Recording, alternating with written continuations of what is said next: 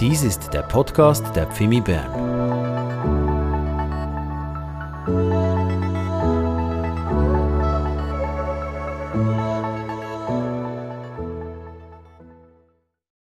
Herr Jesus Christus, das ist die große Hoffnung unseres Lebens, der Moment, wo du zurückkommen wirst. Herr, wir danken dir dafür. Du bist der König aller Könige, der Herr aller Herren. Das durften so viele von uns schon erkennen für ihre eigenen Leben. Wir warten auf den Moment, wo du zurückkommst und die ganze Welt es erkennen wird, dass du der König bist.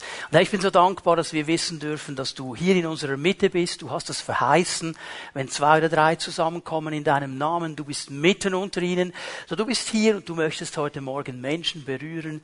Ich lade dich ein, Herr, dass du dein Werk unter uns tust. Und Geist Gottes, du hilfst uns dabei, indem du unsere Herzen berührst, unsere Ohren öffnest, Herr, dass wir dein Wort hören dürfen, ermutigt werden und ausgerichtet werden auf das, was du tun möchtest. In Jesu Namen. Amen. Amen. Ihr dürft gerne eure Plätze einnehmen. Ganz herzlich willkommen zu diesem Festgottesdienst. Wir haben ja schon gefeiert heute Morgen, oder? So eine Taufe ist doch eine geniale Sache.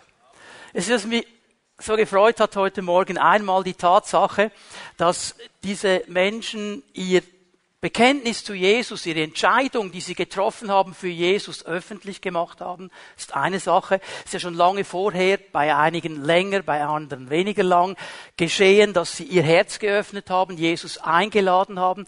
Also du kannst von Jesus denken, was du willst. Du kannst sagen, ja, Jesus war sicher noch ein cooler Typ, er hat ein paar gute Dinge gesagt. Du kannst auch sagen, ja, er ist Gottes Sohn, kann ich mir irgendwie noch vorstellen.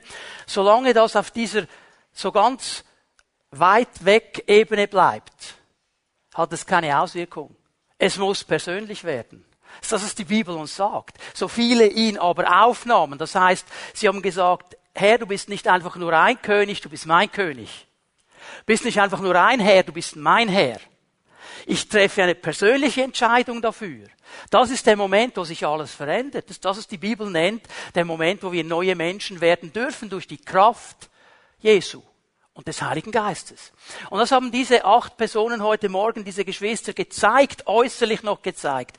Innerlich schon lange geschehen. Äußerlich haben sie es uns allen als Zeugnis noch einmal gezeigt. Das ist ein Punkt, der mich so gefreut hat. Und der zweite Punkt, dass ich so geschaut habe heute Morgen. Hey, das ist das Abbild der Gemeinde Jesu.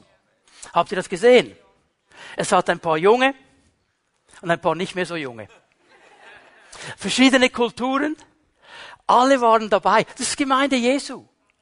Und die Bibel sagt uns, wenn Jesus zurückkommen wird, wenn er seine Gemeinde sammelt, dann wird es ein Volk sein aus allen Stämmen, aus allen Nationen, von überall her. Sie sprechen die verschiedensten Sprachen und sie werden eines tun, Jesus anbeten und ihn groß machen. Das wird so gewaltig. Gemeinde ist ein bisschen Vorgeschmack auf das, was kommen wird. Okay, denkst du, mm, mm, mm, mm, aber ich kenne so den einen oder anderen, der ist noch nicht ganz fertig und perfekt. Ich kann dich beruhigen, im Himmel wird es mal ganz anders sein. Aber da sind wir noch nicht. Wir bereiten uns vor auf diesen Moment, wenn Jesus zurückkommt. Survivor Guide für die Endzeit, wurde schon angetönt, das ist die neue Predigtserie, die wir am letzten Sonntag begonnen haben wo ich Fortsetzung machen werde. Und ich bin überzeugt davon, dass der Herr auch heute Menschen berühren wird. Wenn am Sonntagmorgen Menschen eingeladen werden, dass wir mit ihnen beten weiß nicht, was du denkst, wenn du das mitbekommst, wenn du schon ein paar Mal bei uns warst, wenn du schon lange dazugehörst, vielleicht heute zum ersten Mal hier bist und dann merkst du, jetzt laden wir Leute ein, um mit ihnen zu beten. Was machen wir hier vorne eigentlich? Ist das irgendwie ein frommes Ritual? Nein, ist es nicht. Aber ich sage dir, Menschen werden berührt. Am letzten Sonntag, wir haben Zeugnisse zurückbekommen, wurden Menschen befreit. Frei gemacht von Zwängen, frei gemacht von Bindungen, wo sie nicht frei waren. Jetzt sind sie frei. Einfach weil Jesus gekommen ist. Amen. So cool. Menschen wurden geheilt. Schmerzen im Rücken weggegangen, weil Jesus hier war. Hey, das hat nichts zu tun mit irgendeinem Mitarbeiter, das hat nichts zu tun mit einem Leiter, der dir die Hände auflegt, es hat zu tun mit der Kraft Jesu.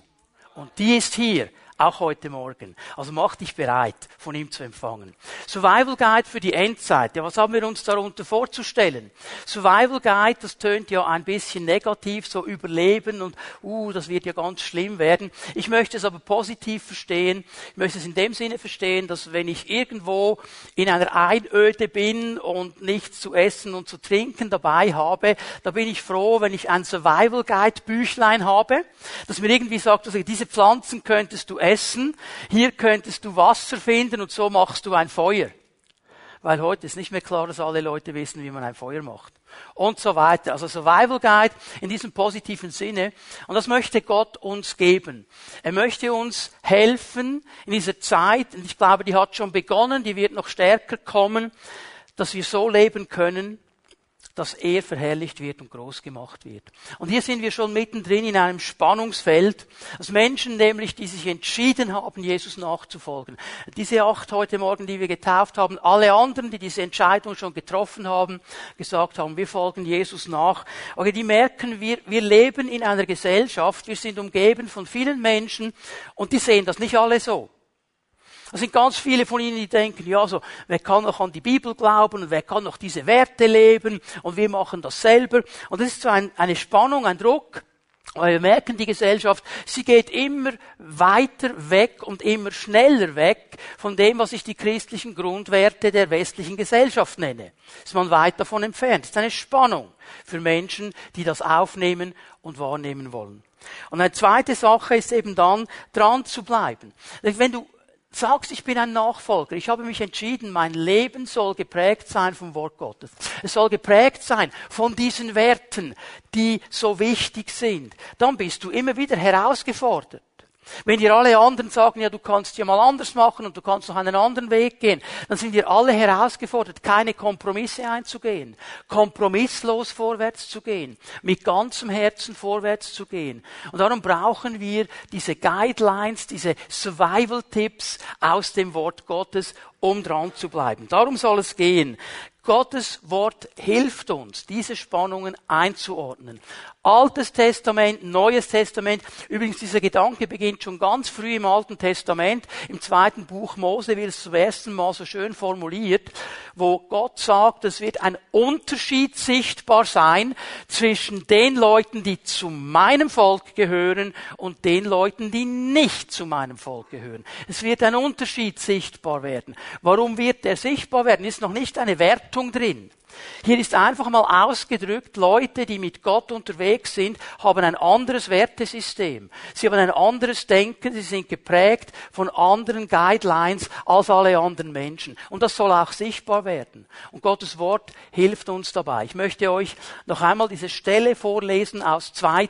Petrus. Das ist eine ganz wichtige Stelle, auch im Zusammenhang unserer Predigtserie, weil Petrus hier genau um diese Dinge schreibt. 2. Petrus 1, Vers 19. So steht für uns die prophetische Aussage umso fester da. Petrus war in einer ähnlichen Spannung und die Gemeinde der damaligen Zeit war in einer ähnlichen Spannung. Da war ein römisches Reich, das ganz andere Grundwerte hatte, ganz andere Prägungen hatte. Und da kam Druck auch auf die Leute, die Jesus nachfolgen wollten. Und er weist sie darauf hin, dass das Wort Gottes prophetisch spricht. Das heißt, das Wort Gottes kann in die Zukunft schauen und uns Guidelines geben für die Zukunft. Und er sagt, dieses prophetische Wort, diese prophetische Aussage, haltet die umso fester.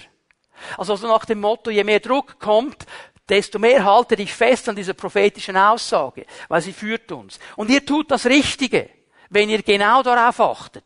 Sagt Petrus, gute Sache, achte darauf. Und wie sollen wir darauf achten? Jetzt kommt ein interessantes Bild. Wie auf eine Lichtquelle an einem dunklen Ort. Und hier dieses Wort, das er braucht für dunkel, um das zu beschreiben, ist ein ganz interessantes Wort.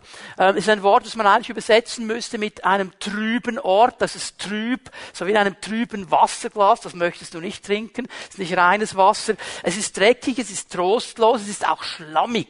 Es ist nicht so die Umgebung, wo wir gerne sind. Und da müssen wir auch aufpassen. Nicht, wenn es schlammig und glitschig ist, musst du aufpassen, dass du nicht ausgleitest und dann als ganzer Mensch im Schlamm liegst und so. Und bist du froh, wenn du eine Lampe hast.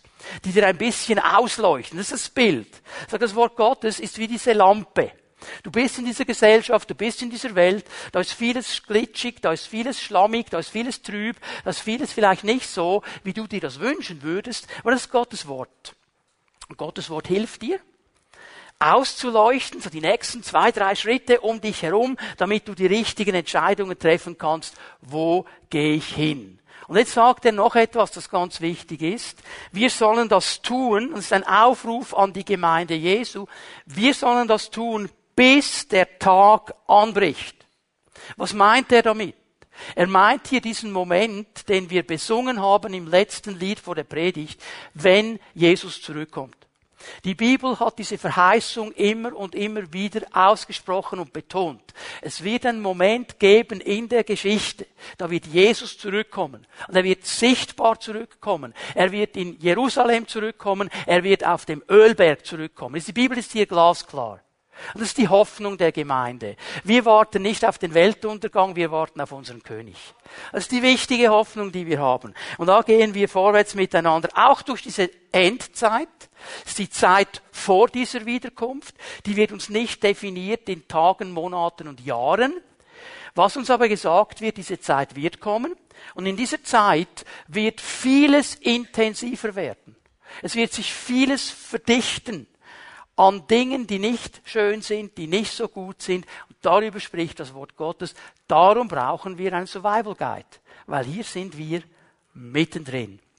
Und diese Predigten, ich habe es am letzten Sonntag gesagt, ich möchte es noch einmal kurz betonen, sie sollen uns helfen, dass unsere Leben heute geprägt sind. Weil ich diese Vision habe, weil ich diese Hoffnung habe, weil ich dieses Ziel habe, prägt es mein Leben heute weil ich nämlich genau das sein will, was wir gesungen haben in diesem Lied. Ich will bereit sein. Ich will nicht einschlafen.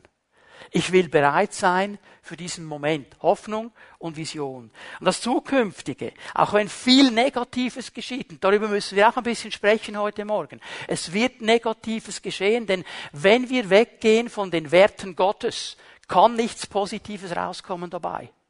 Es wird negativ sein. Und wir sind hier mittendrin. Wir sind hier aufgefordert, gerade vorwärts zu gehen, kompromisslose Nachfolge. Nicht einzuknicken, sondern festzuhalten an dem, was Jesus uns gesagt hat.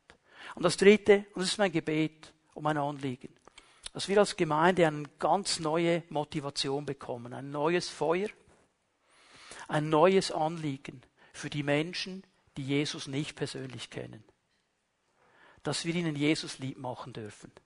Dass wir ihnen den Weg zu Jesus weisen dürfen. Ich bin überzeugt davon, ein erfülltes Leben ist nur da möglich, wo Jesus Herr deines Lebens ist. Das ist die biblische Verheißung.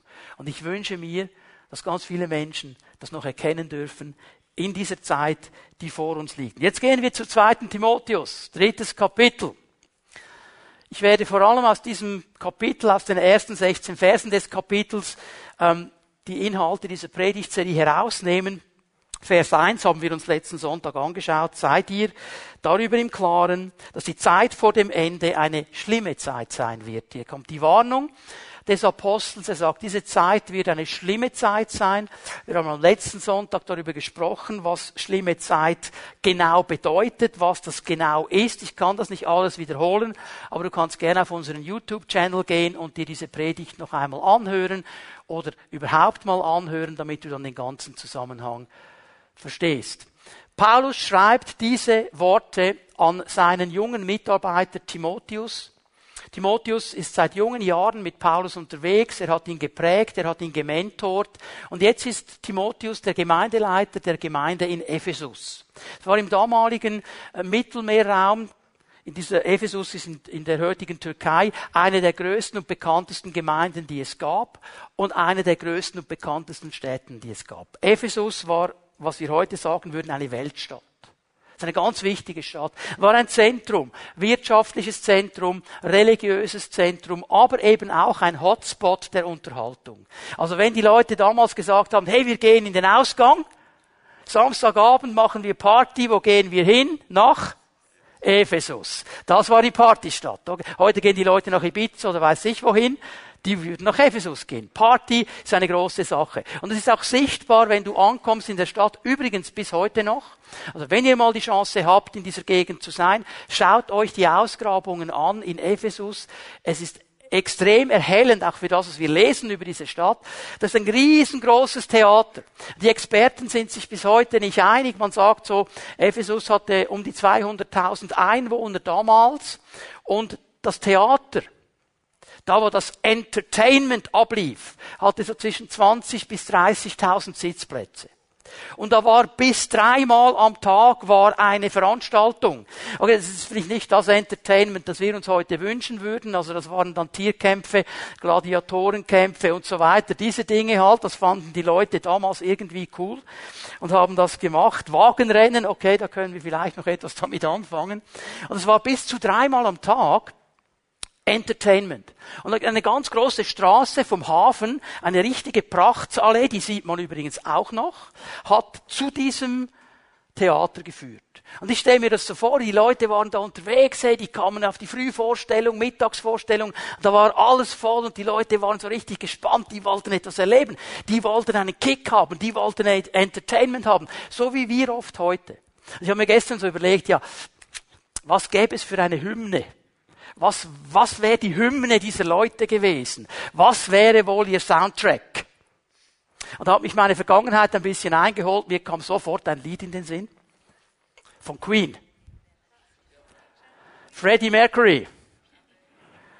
Und dieses Lied ist exemplarisch genau für das. I want it all and I want it now. Ich will alles und ich will es jetzt. Nicht singen, okay? So, das wäre ihr Lied gewesen. Dieses Lied passt in die damalige Zeit und es passt in die heutige Zeit. Denn was Paulus damals schon gesehen hat und ihn hinweist, es wird noch schlimmer werden, das ist heute schlimmer geworden. Das war im Ansatz schon da. Also wenn wir jetzt dann gleich hineinlesen, um was es ihm geht, dann müssen wir verstehen, das ist nicht etwas, das über Nacht einfach kommen wird. Es ist eine Entwicklung, es ist eine Verdichtung. Das war schon immer da. Vielleicht wie so ein kleiner Same, ein kleiner Knospe. Und du merkst, hier wächst etwas. Und was Paulus sagen will mit diesen Worten hier in 2. Timotheus 3, dass es in der letzten Zeit, bevor Jesus zurückkommt, einfach extremer werden wird.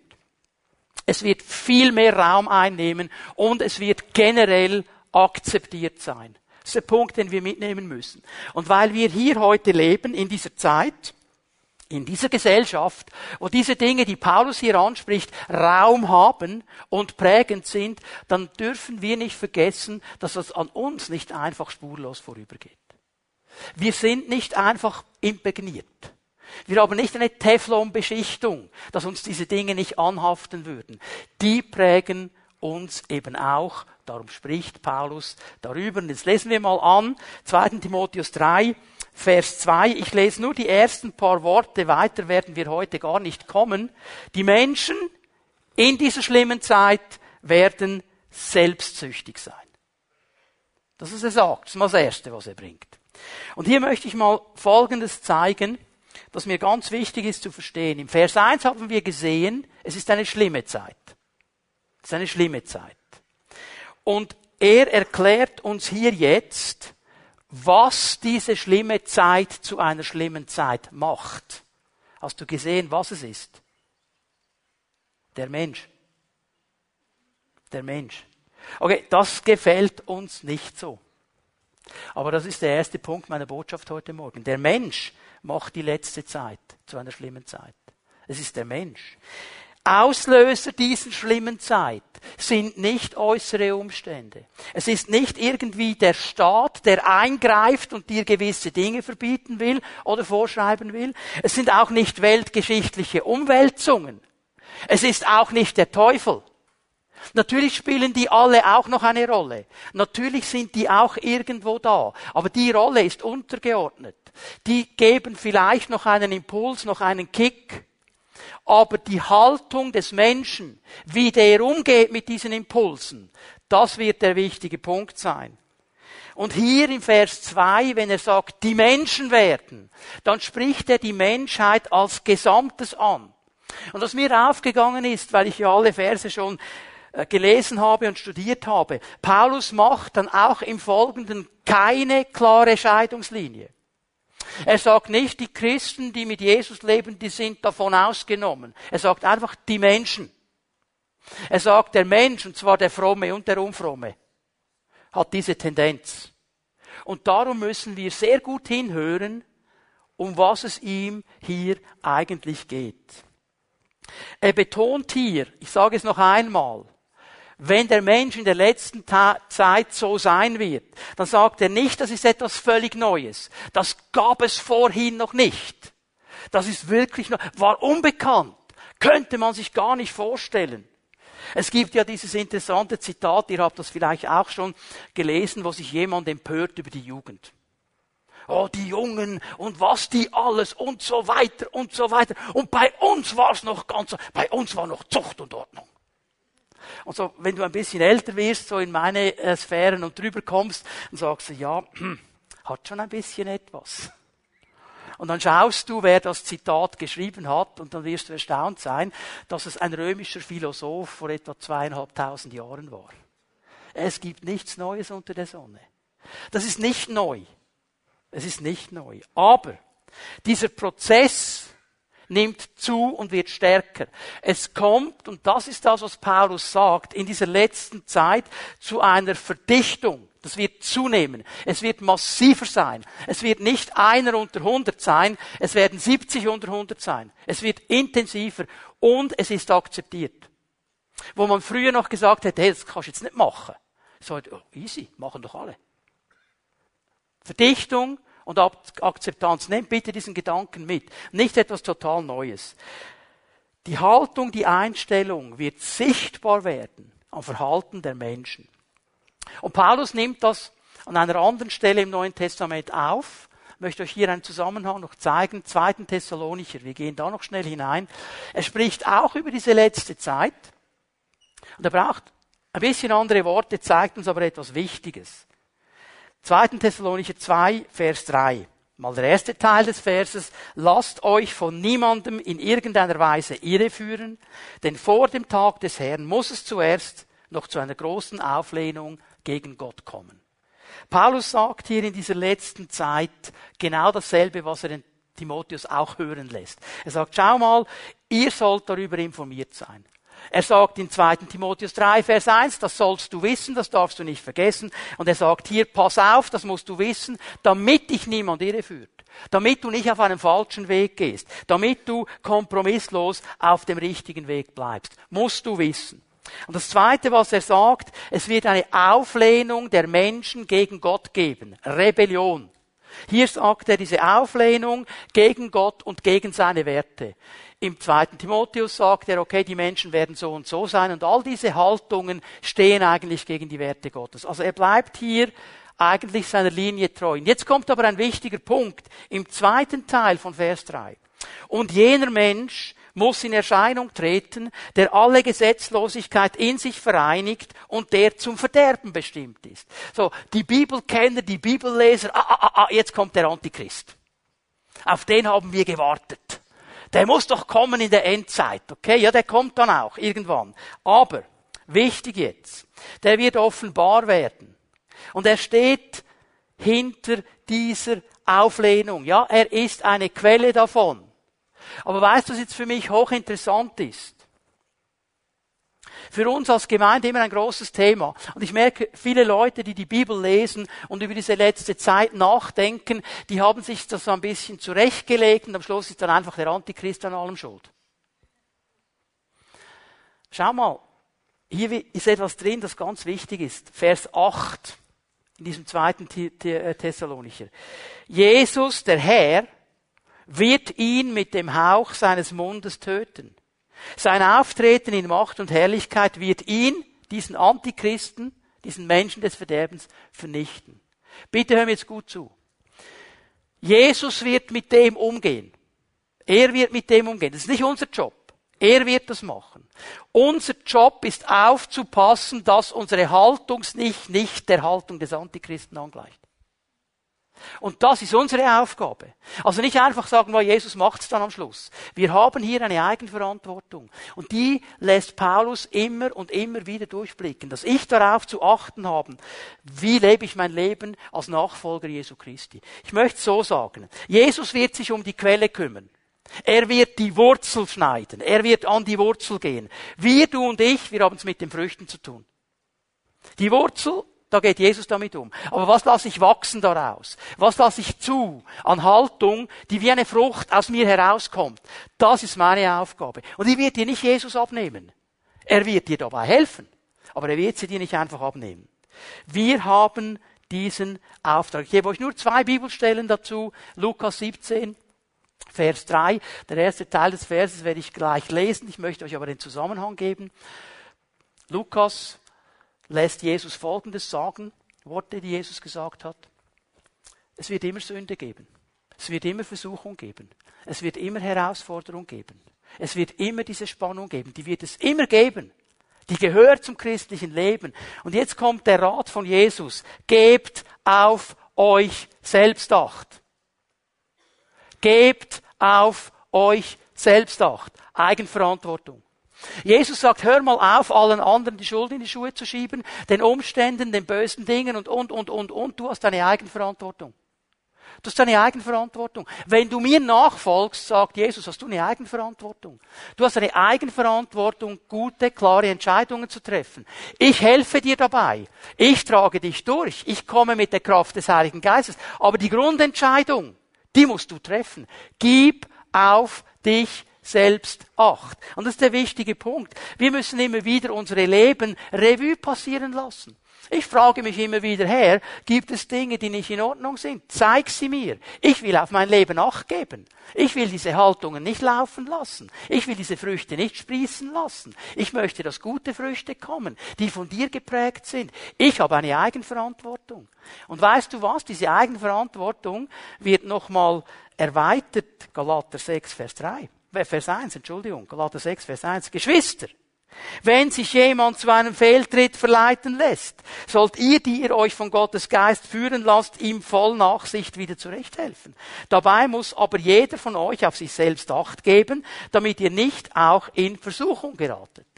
Also wieder am Schluss der Gedanke, auf sich selber zu achten, aber auch auf die Geschwister. Auch auf die Geschwister. Wir haben hier eine Verantwortung füreinander. Aus der Eigenverantwortung entwächst auch eine Gemeinschaftsverantwortung. Darum ist es für das Neue Testament klar, wer Jesus nachfolgt, ist Teil einer Gemeinde. Alles andere ist Unsinn, das kennt die Bibel so nicht. Wer ihm nachfolgt, der hat verstanden, ich brauche meine geistliche Familie. Ja, da ist nicht alles perfekt, da ist nicht alles gut, da ist noch nicht alles in Ordnung. Wir sind alle unterwegs miteinander, aber die brauche ich in ihrer Unperfektheit, weil sie mich ja in ihrer, in meiner Unperfektheit auch akzeptieren.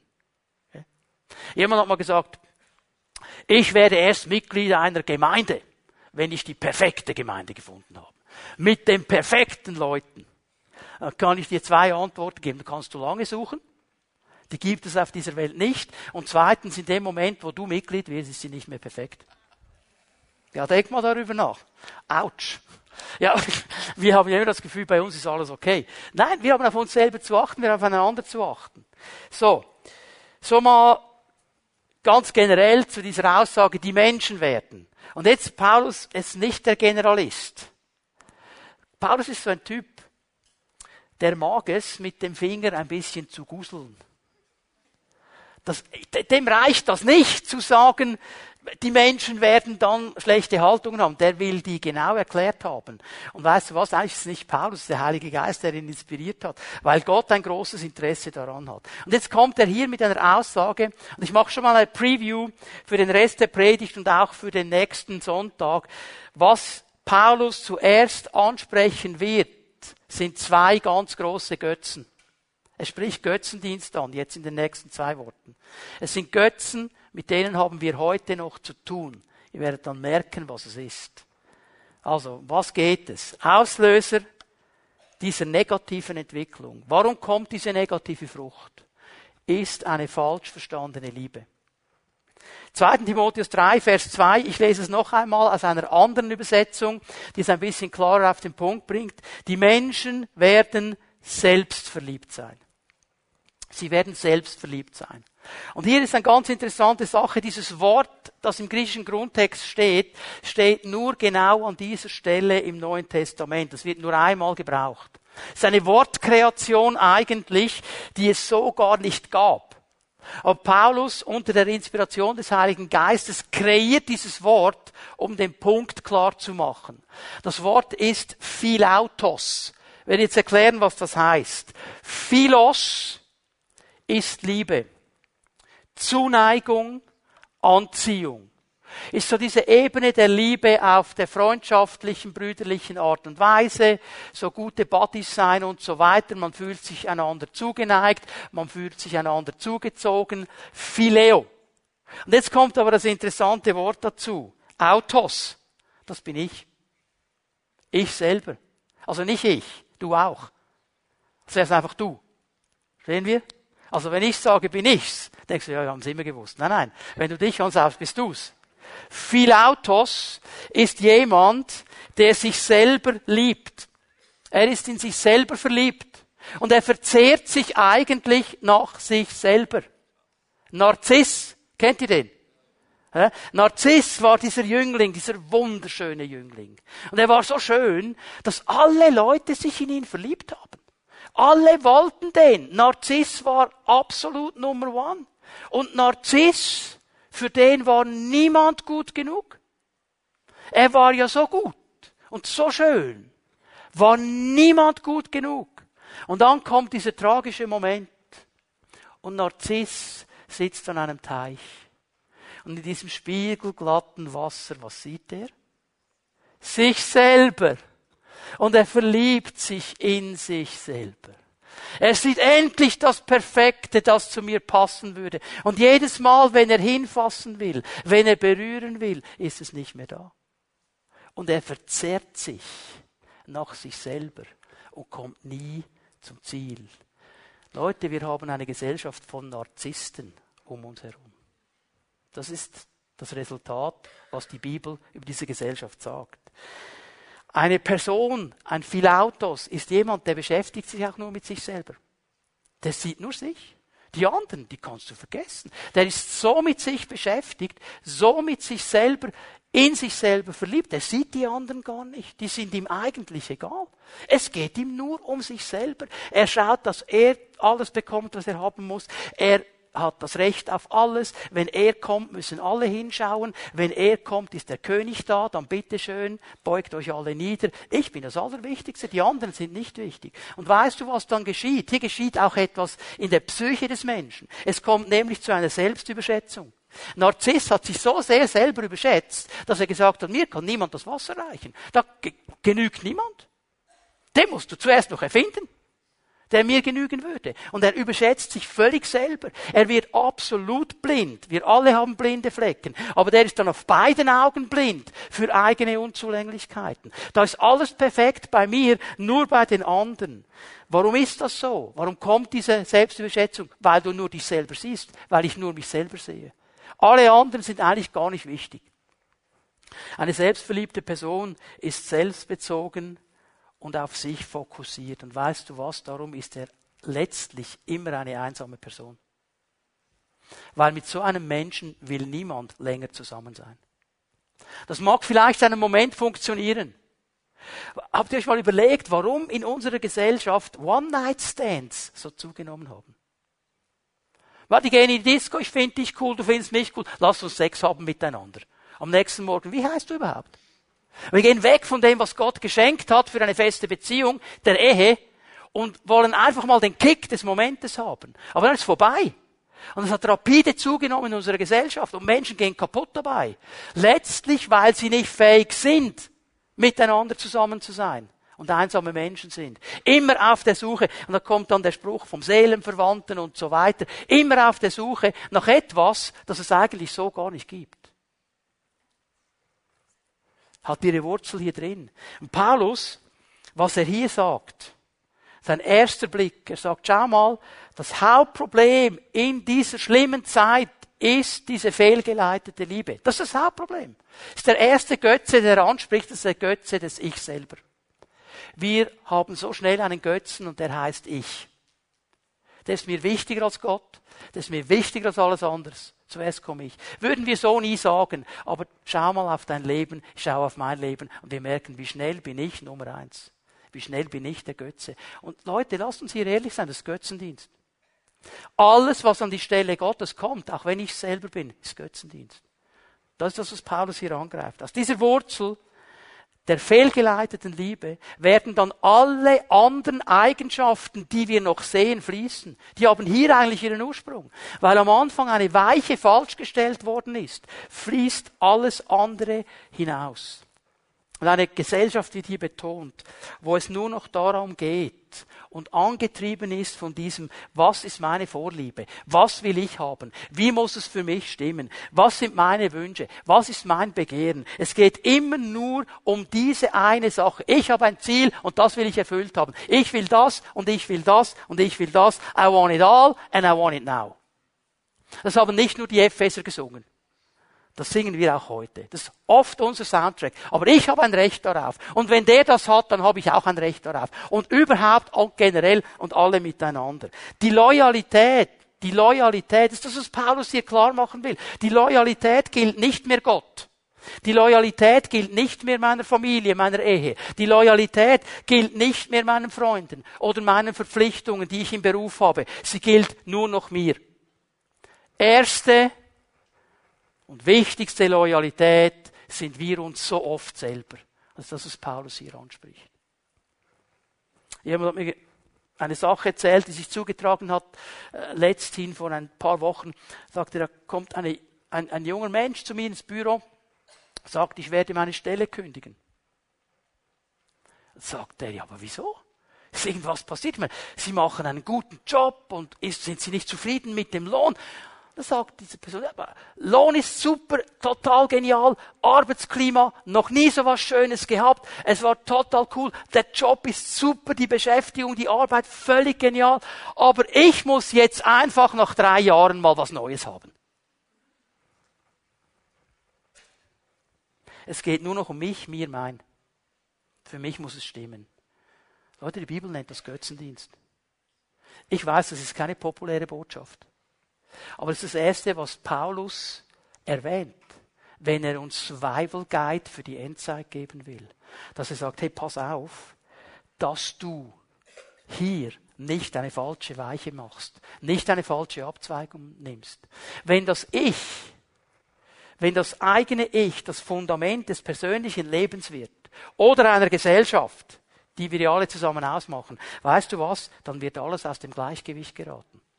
Da wird alles aus dem Gleichgewicht geraten. Es kann gar nicht mehr im Gleichgewicht sein.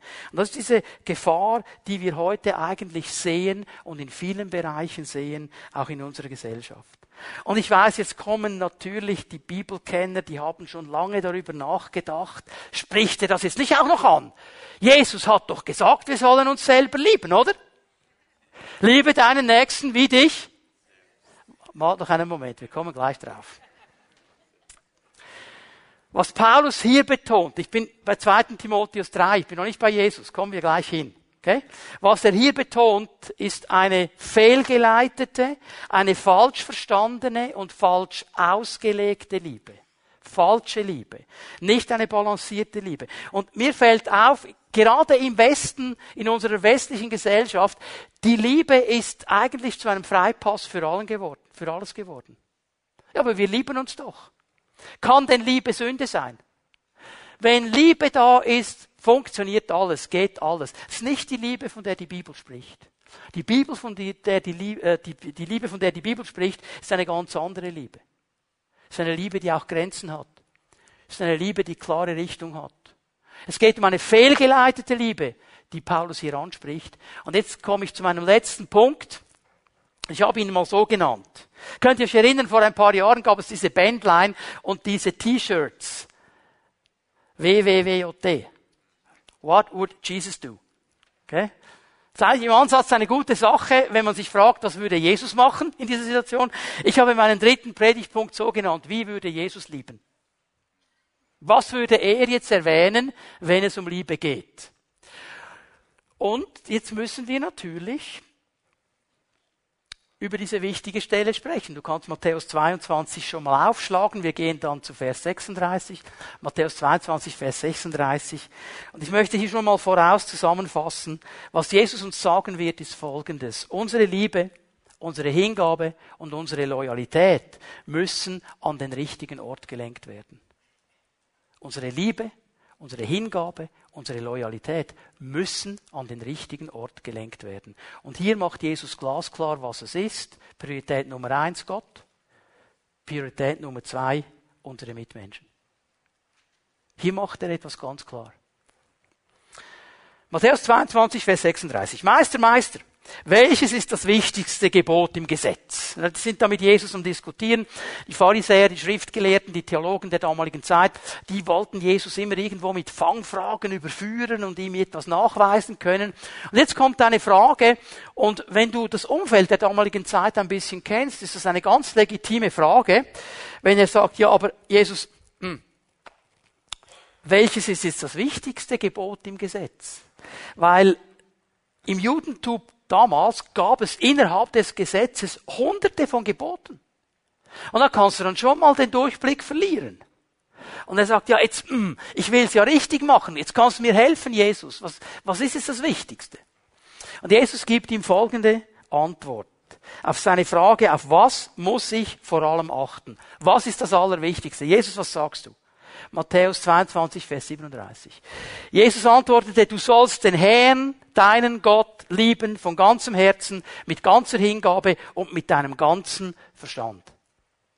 Jesus gibt eine Antwort, die jeder in der damaligen Zeit absolut verstanden hat. Er beginnt nämlich damit, das Schema Israel, das Glaubensbekenntnis aufzusagen. Schma Israel, Yahweh Eloheinu, Yahweh Echad. Höre Israel, der Herr, der Ewige ist Gott, der Ewige ist einer.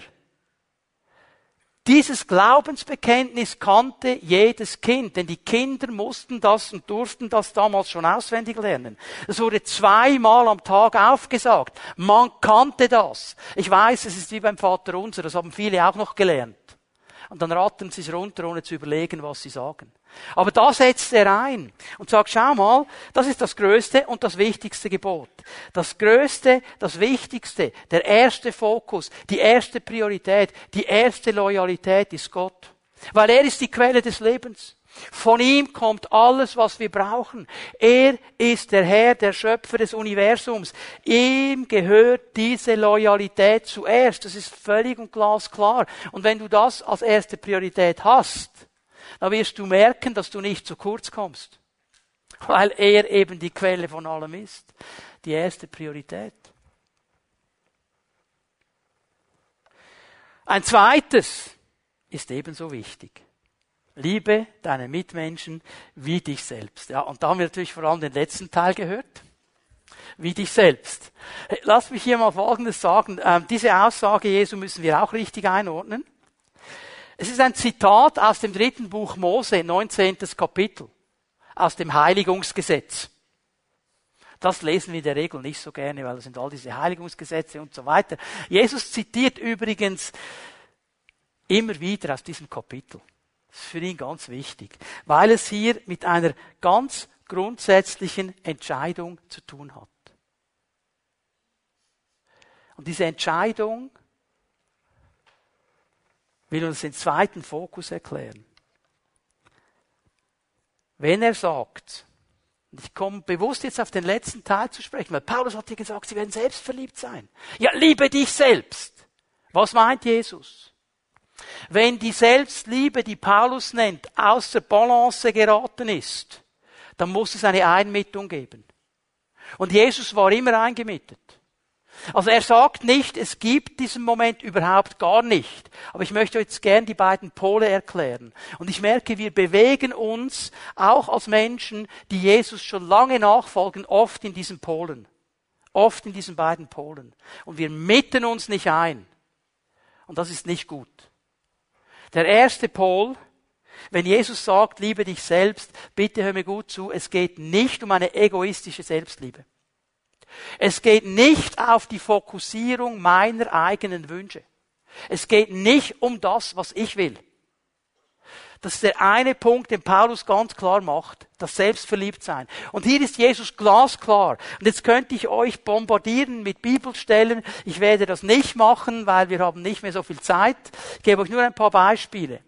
In Lukas 12, Vers 26, Gleichnis eines Narren. Jesus sagt, ich gebe euch ein Gleichnis über einen Menschen, dieser Mensch ist ein Narr. Warum ist er ein Narr? Weil er eine falsche Entscheidung getroffen hat. Der hat eine super tolle Ernte eingeführt. Nikola, der hat gut zugehört, was du gesagt hast über Säen. Der hat gut gesät und hat eine tolle Ernte eingefahren. Und jetzt sagt er Folgendes. Super. Tolle Ernte. Jetzt werde ich mir ein paar Silos bauen, ein paar Speicher bauen, werde das alles da reinbunkern und dann wird meine Seele das genießen. Wenn du das mal liest heute Nachmittag, schau mal, wie viel Mal in diesen wenigen Versen das Wort vorkommt, das wir am meisten brauchen jeden Tag. Weißt du, was das ist? Ich. Achte mal, wie oft das vorkommt. Und Jesus sagt, du bist ein Narr, weil, weil heute Nacht wird der Herr deine Seele fordern. Du wirst sterben heute Abend. Das liegt dann nicht in deiner Hand. Da kannst du tausend Silos haben. Und was wird dann damit sein? Sagt, das ist eine närrische Entscheidung. Wenn du nur ich, ich, ich, ich, ich, ich, ich. Jesus sagt an einer anderen Stelle, Matthäus 16, Vers 24, wer mir nachfolgen will, muss sein Kreuz auf sich nehmen. Wer sein Leben liebt, wird es verlieren. Wer es loslässt, wird es gewinnen. Und jetzt musst du nicht ein Riesengenie à la Albert Einstein sein, um zu merken, dass Jesus hier wahrscheinlich von einer anderen Art des Lebens spricht, als die wir kennen. Weil für unsere Logik, wenn ich mein Leben loslasse, habe ich es wirklich verloren. Fertig, finito. Musst doch festhalten. Musst doch haben. Musst doch nehmen. I want it all. And I want it now. Ist doch Leben. Nicht das Leben, das Jesus dir anbietet. Das Leben, das Jesus dir anbietet, sagt, gib's mir. Folge mir nach und du wirst gesegnet sein. Du wirst nicht zu kurz kommen. Du wirst nicht zu kurz kommen. Du wirst gesegnet sein. Altes und Neues Testament betonen den Dienst an Gott und den Dienst am Mitmenschen. Nämlich der erste Teil. Liebe deinen Nächsten wie dich selbst. Um uns von einer falschen Fokussierung zu bewahren. Wenn ich nämlich Gott an erster Stelle sehe und auch die anderen sehe, dann werde ich bewahrt von einer falschen Fokussierung. Jetzt habe ich gesagt, es gibt zwei Extrempole. Weißt du, was der zweite Extrempol ist? Und Leute, der ist genauso falsch. Er ist genauso zerstörerisch, er ist genauso falsch. Fromme Selbstverleugnung. Boom, das sind dann die, die auf der anderen Seite rausschlagen. Und die sagen, wenn ich Christ bin, dann muss ich immer aussehen, als hätte ich zehn Kilo saure Zitronen gefressen. Das Leben ist nicht mehr schön, es ist nur noch Stress. Ich muss jetzt schauen, die Gebote einzuhalten. Und dann muss ich beten. Und dann muss ich Bibel lesen. Und dann muss ich Geld geben. Und dann muss ich dienen. Und dann muss ich das machen. Und dann muss ich das machen. Und hoffentlich ist er zufrieden. Wenn er nicht zufrieden ist, schmeißt er noch einen Hammer. Fromme Selbstverleugnung. Davon spricht die Bibel nicht, Leute. Sie spricht nicht davon. Sie spricht von einer Einmittung. Schau mal, auch hier ein paar Bibelstellen. Eine haben wir schon gelesen. Achte auf dich selbst. Denn wer weiß, und hat es vielleicht auch schon erlebt, dass wenn du immer, immer auf Reserve fährst, irgendwann brichst du zusammen, dann geht's nicht mehr weiter.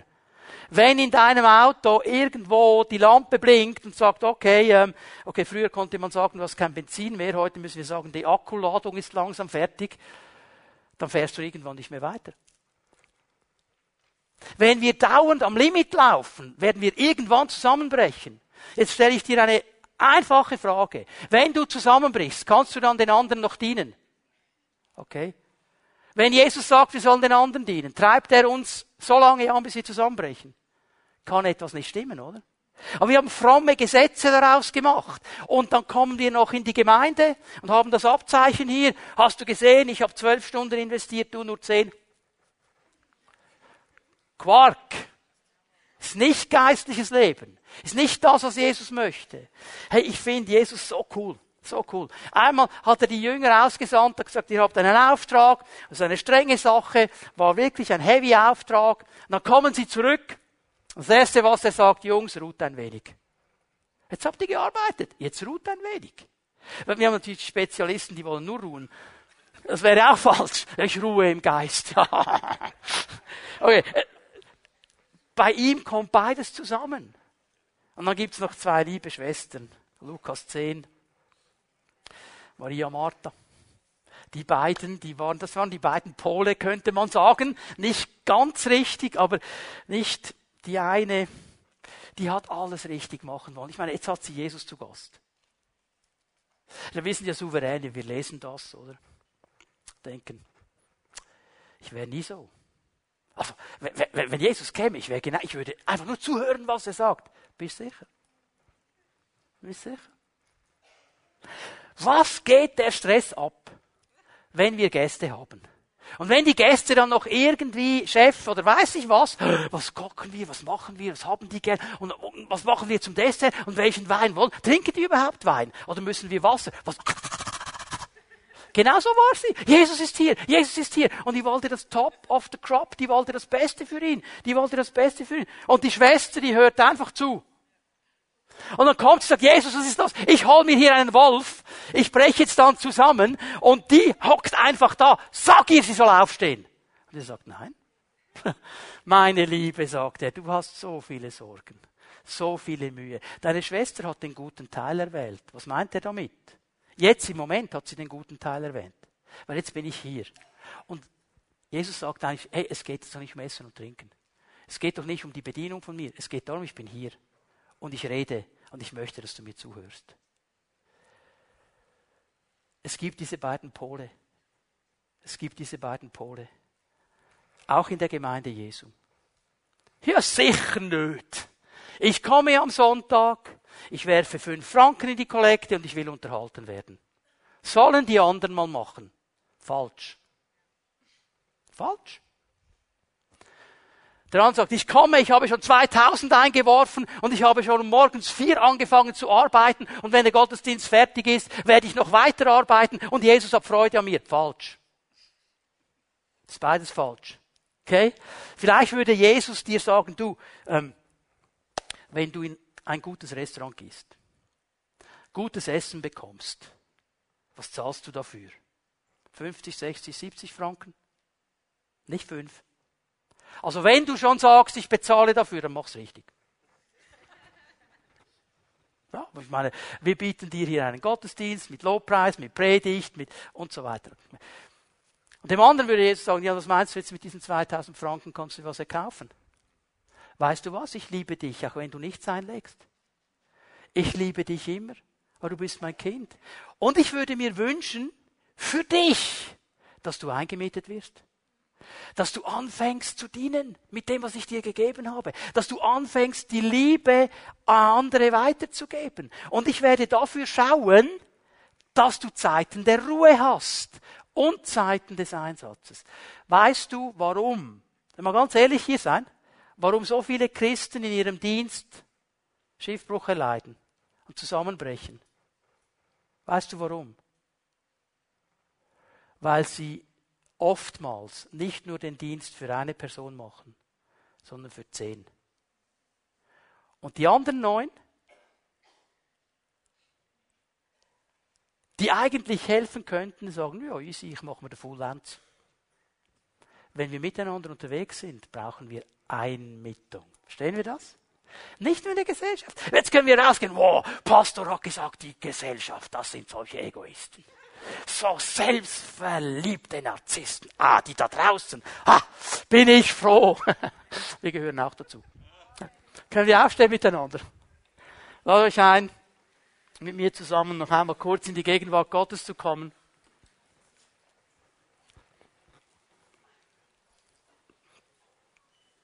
Und bevor wir Jesus noch einmal anbeten, Da möchte ich doch Wort halten. Ich habe gesagt, diese Predigten fordern uns heraus. Und ich glaube, dass der Herr uns herausfordert heute Morgen, dass wir ihm eine Antwort geben. Dass wir uns Gedanken darüber machen, wie eingemietet sind wir denn? Wo tendiere ich hin? Und vielleicht danach verstehen, ich brauche seine Hilfe, um eingemietet zu sein. Ich brauche seine Hilfe, um nicht extrem zu werden. Und vielleicht schlägst du auf der einen Seite oben aus und du siehst nur dich und deine Wünsche und deine Gedanken und es muss für dich einfach alles stimmen und dann ist gut. Und du merkst heute Morgen, das ist nicht eine richtige Haltung. Triff eine Entscheidung, die Haltung Jesu zu nehmen. Vielleicht bist du auf der anderen Seite. Du knüttelst und arbeitest und rackerst und machst und im letzten willst du Gott etwas beweisen damit und deine Erlösung bezahlen. Und du zerbrichst. Und Jesus sagt, das ist nicht gut. Komm in die Mitte. Und bring diese Haltung zu ihm heute Morgen. Wir wollen das so machen, wie wir es immer wieder gemacht haben in diesen Gottesdiensten. Wir werden Jesus anbeten miteinander. Und wenn du merkst, Gott hat zu mir gesprochen, Gott hat mich auf einer Weise angesprochen, in meinem Leben gibt es Dinge, die möchte ich ändern. Ich weiß, ich kann sie nicht selber ändern, ich brauche seine Hilfe. Ich brauche seine Berührung. Dann lade ich dich ein, wenn wir Jesus jetzt anbeten miteinander, dass du aus deiner Reihe kommst und dich einfach hier vorne aufstellst vor ihm. Und mit deinen Schritten hier nach vorne und mit deinem Stehen vor ihm sagst du eigentlich, Herr, ich habe verstanden, es braucht Veränderung in meinem Leben. Und ich komme zu dir damit. Und ich will es klar machen vor der sichtbaren und der unsichtbaren Welt. Ich brauche deine Berührung. Und dann wird das geschehen, dass wir immer erleben in den Gottesdiensten. Gott wird kommen und er wird Menschen berühren. Und er wird Menschen freisetzen. Und bevor wir jetzt lossingen, eine Sache noch. Wenn du hier bist heute Morgen, Gott hat dein Herz berührt, aber du merkst, ich kenne ihn eigentlich gar noch nicht. Ich merke, das macht Sinn. Was die Leute in der Taufe bekannt haben, was gesungen worden ist, was ich gehört habe aus Gottes Wort, das macht Sinn. Ich kenne diesen Gott nicht aber ich möchte ihn zu meinem Herrn machen. Ich möchte lernen, mit ihm vorwärts zu gehen. Wenn du diese Entscheidung treffen willst, dann komm einfach auch nach vorne, wenn wir jetzt Jesus anbeten. Und da werden Menschen hier sein, die werden dir helfen und dich mit Jesus bekannt machen. Und das wäre die wichtigste Entscheidung deines Lebens, die du treffen kannst. Und du kannst sie heute Morgen treffen. So, ich lade dich ein, gib dem Herrn eine Antwort. Wir werden ihn anbeten. Du darfst hier nach vorne kommen und Gott wird wirken.